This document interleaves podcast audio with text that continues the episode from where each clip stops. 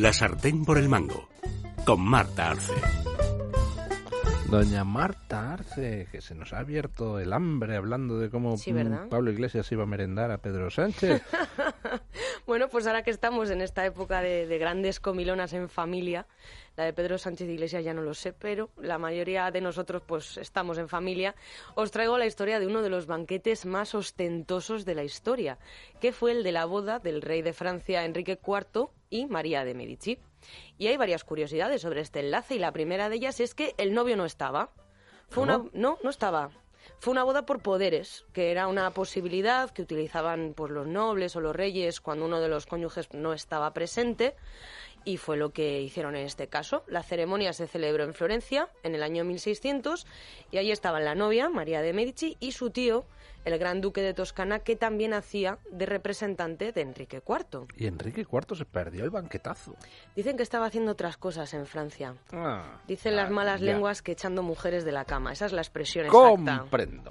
Otra peculiaridad de esta boda, aunque esta ya es más común, es que fue un matrimonio por interés, por dinero, porque los Medici estaban forrados y la corona francesa debía mucha pasta a los Medici. Y ojo porque la historia aquí se vuelve muy truculenta, porque Enrique IV estaba ya casado con Margarita de Valois.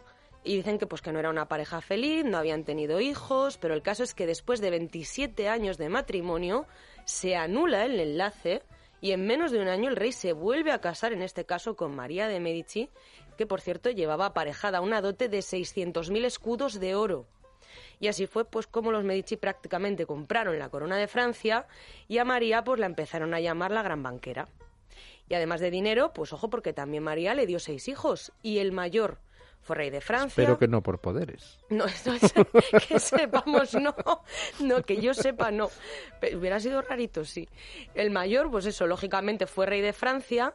La segunda, Isabel, fue reina de España porque se casó con Felipe IV. A la tercera la casaron con Víctor Amadeo I de Saboya, la casa que llegó a reinar en Italia. Y a la pequeña la casaron con Carlos I, rey de Inglaterra. Así que podemos decir que hay descendientes de María de Medici en todas las casas reales europeas. Otra peculiaridad de la boda entre María y Enrique IV, pues es obvia. ¿Qué pasa cuando uno se casa sin conocer a la otra parte?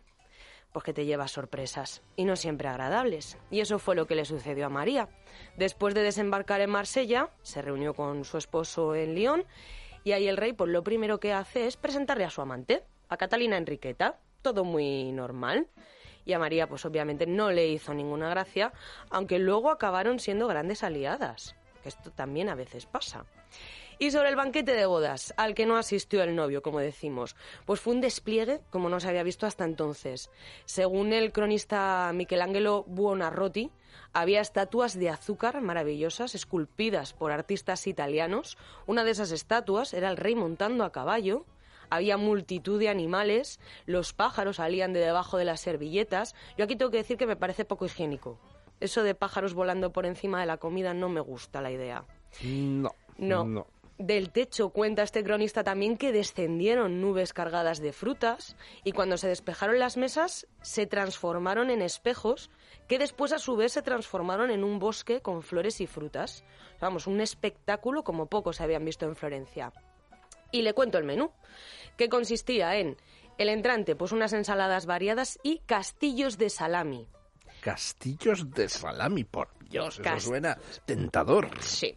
De primero y también frío, flanes salados, pudding, cosas así de este estilo, y algo que se traduciría en español como torta verde milanesa, pero no, yo no he conseguido averiguar qué plato es. He estado investigando y no tengo ni idea qué es la torta verde milanesa. Así que si algún oyente afincado en Italia nos puede orientar sobre qué es eso, pues se lo agradeceré porque me ha dado mucha curiosidad. De segundo, pastel triangular de carne picada, cochinillo asado relleno y tarta rellena de ternera. Y los postres pues consistieron en un pastel esponjoso de almendra, rosquillas y un sorbete de leche y miel que fue muy alabado por los asistentes. Y luego pues lo típico, fruta y quesos. Y sobre la vida de María de Medici recomiendo muchísimo leer mm, una biografía sobre esta mujer porque bueno, tuvo una vida apasionante. Se convirtió en regente cuando asesinaron a su marido el rey, que aquí estuvo medio implicada la amante, Y aquí fue cuando ellas dos Comprendo hicieron... por qué eran aliadas. Ahí. Pues el hijo de María de Medici exilió a su propia madre, la mantuvo presa en un castillo y ya por fin la perdonó, ella volvió a la corte gracias a que allí intervino el cardenal Richelieu y luego pues eh, aquí pues lo que pasa en las casas reales a estos niveles políticos, pues que volvió a haber una traición, la volvieron a exiliar otra vez, ella intentó utilizar la propaganda política para mejorar su imagen y lo que hizo fue encargar una serie de, de, cuadros a Rubens. Una serie de, pues no sé si eran 24 cuadros, una cosa así, hechos en tiempo récord, y en esos cuadros se incluían mensajes subliminales. Pues fíjese, por cosas similares, eh, los de la Gürtel están en la cárcel y Simón Puig, en fin, pues tiene algún problema con alguna entrevista en The Guardian. A ver si le van a meter mano a Rubens por hacer cuadros por encargo. Sí, sí. Bueno, pues eh, si le parece vamos con la receta. Hoy, hoy he traído una muy facilita porque pues a raíz de los pasteles de carne ya he estado dándole vueltas yo, digo, ojo, pues sí, ya la mayoría de la gente que nos escucha seguramente ya tiene preparado el, el menú para Nochevieja, Año Nuevo, Reyes, así que he optado por una receta muy sencillita, perfecta para hacer con los peques de la casa que seguro que estos días están por ahí ociosos enredando y que serviría perfectamente pues como un entrante, un canapé, el picoteo previo a las comidas, sobre todo para evitar que la gente vaya picando de los platos que luego van a ir a la mesa, os va a venir de lujo. Y son los míticos saladitos, de estos mini bocaditos de hojaldre relleno que empiezas por uno y te comes 20. Además por probar me los encantan, me rellenitos. encantan los saladitos. Pues muy facilito y perfecto para hacer con niños. Necesitamos las planchas de hojaldre, yo aquí lo reconozco, lo compro ya hecho. Es muy sencillo, es muy barato, merece la pena, te quitas de líos, eh, lo compro ya hecho, es muy cómodo. Necesitamos también huevo para pintar y relleno, que ahora vamos a hablar del relleno, y semillas para decorar. Lo primero que hay que hacer es precalentar el horno a 200 grados, luego las planchas de hojaldre extendidas pues las tenéis que cortar en tiras de unos 3 o 4 dedos de ancho. En medio ponéis el relleno y aquí viene lo divertido, que es que hay que probar de todo. Yo he probado de jamón y queso, también los he hecho de Filadelfia y salmón, de sobrasada no los he probado, pero sé que funciona muy bien la sobrasada. También se usa paté, mezcla de quesos con un poquito de orégano o chistorra, atún, tomate y huevo duro, sale muy rico, atún con aceitunas, bacon, o sea que creatividad, lo que se os ocurra, pues lo vais probando. El relleno lo tenéis que poner en medio de cada tira.